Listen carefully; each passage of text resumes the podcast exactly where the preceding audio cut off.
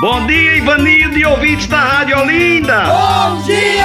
É hora do retalho de sabência, mas menino. Tinha um muro que do lado direito era um bocado de anjo e do lado esquerdo eram os demônios. E tinha um homem andando em cima do muro. E os anjos do lado direito chamando: Vem pra cá, vem pra cá, vem pra cá, chega, chega, chega.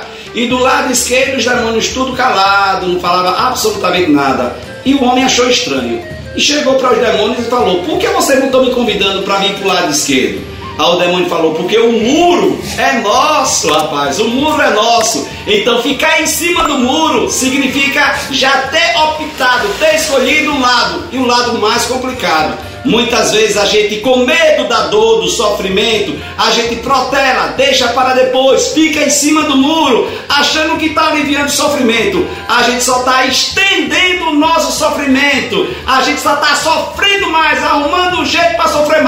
Então decida, tome uma atitude, resolva e não fique em cima do muro, não, porque senão você já está no inferno e protelar é deixar seu inferno ainda mais longo ainda. É para tomar decisão, compreendeu? Sou eu, Padre Arlindo. Bom dia, boa tarde, boa noite, mas menino, o muro já era do demônio. Ficar em cima do muro já é tomar uma atitude. E protelar é sofrer mais ainda. Só é sofrer, em vez de sofrer uma vez só, aí sofrer uma semana, o mês inteiro, deixando para depois, toda